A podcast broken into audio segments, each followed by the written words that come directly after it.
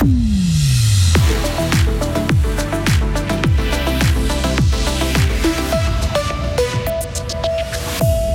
Victoire ou vacances, tout se joue ce soir pour Fribourg-Gotteron.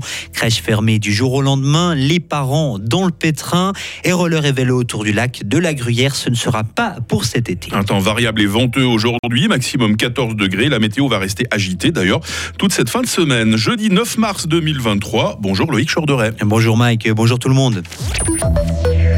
C'est le match de la dernière chance pour Fribourg-Gotteron. Hein. Oui, les Dragons doivent gagner ce soir à Lugano.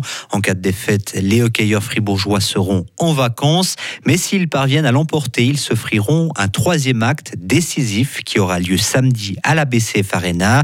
Mardi soir, on le rappelle, les joueurs de Christian Dubé ont perdu le premier match des pré-playoffs 2 à 1. Ils s'étaient pourtant créé un nombre incalculable d'occasions. Mais comme trop souvent cette saison, ils ont manqué de réalisme, de devant les buts. Écoutez l'entraîneur assistant Pavel Rosa. Mettre plus de la pression, ça sert à rien, parce que les gars, ils savent. Quand on a marqué, ils ont tous marqué dans leur vie, donc c'est à eux à trouver le, chemin quand, ils sont tout seuls devant le but. En tout cas, c'est mon opinion, que mettre plus de stress ou des choses comme ça sur euh, marquer, ça empire la chose. Lucano Fribourg-Gotteron, c'est ce soir à 20h et vous retrouverez Marie Sergani et Jonas Ruffieux aux commentaires dès 19h45. En football, le Milan AC jouera les quarts de finale de la Ligue des Champions, une première depuis 11 ans. Les Italiens ont fait match nul hier soir face à Tottenham, victorieux à l'aller. Les Milanais se sont donc qualifiés. Moins de réussite pour le Paris Saint-Germain qui s'est incliné 2 à 0 face au Bayern Munich de Jan Sommer. Les Bavarois rejoignent donc eux aussi quarts de finale. De la souplesse, de l'inventivité et un peu de chance. Ce sont les ingrédients indispensables pour les familles qui fréquentaient les Oubilous en Gruyère. La crèche d'aînés, l'accueil extrascolaire et la maternelle de Bulle ont fermé définitivement leurs portes mardi soir. Avertis le jour même, les parents de plus de 200 enfants accueillis dans ces structures doivent donc se réorganiser. À l'instar de Maude, maman d'une fillette de 7 mois et demi qui fréquentait la crèche d'aînés tous les lundis.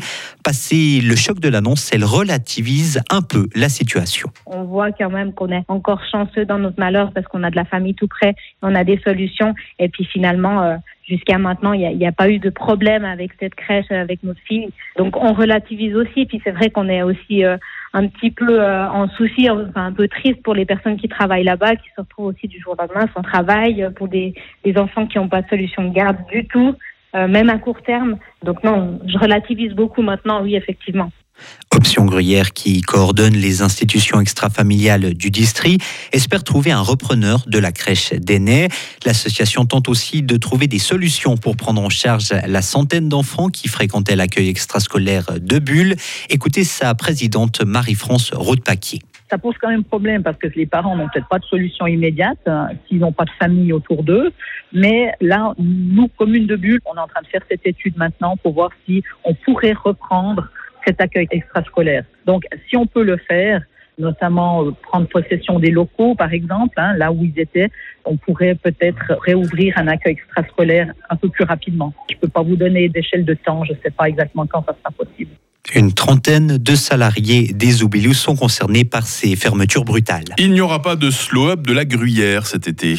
Et Mike, la manifestation pourrait même disparaître définitivement. Les organisateurs n'ont pas trouvé assez de bénévoles pour renforcer le comité, ni d'ailleurs assez d'argent pour le professionnaliser.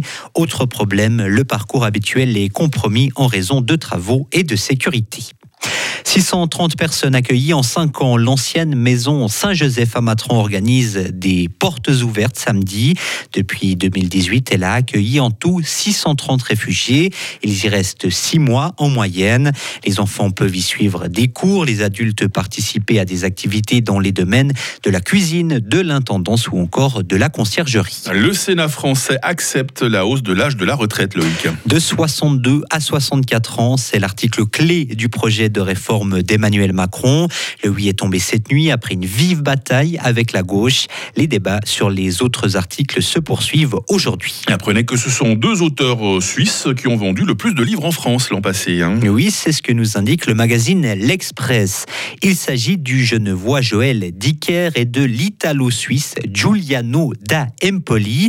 Le premier pour l'affaire Alaska Sanders et le second pour Le Mage du Kremlin, une fiction sur la Russie de Vladimir Poutine. Vous êtes vous-même un grand lecteur, Loïc Chorderet ça... Alors oui, j'aime bien lire, mais je n'ai lu aucun de ces deux livres. Donc, euh, mais ça Dommage, liste. on aurait aimé une petite critique comme ça sur le coup de 6h du matin. hein. Allez, je peux faire ça pour, euh, pour une prochaine matinale. Ah, je, je pensais que vous alliez me dire pour cette heure là.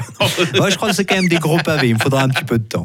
Et vous avez de l'info surtout à nous préparer. hein. On vous retrouve toutes les 30 minutes avec toute l'équipe hein, dans quelques instants pour planter le décor de cette euh, nouvelle journée sur Radio Fribourg. Retrouvez toute l'info sur frappe et frappe.ch.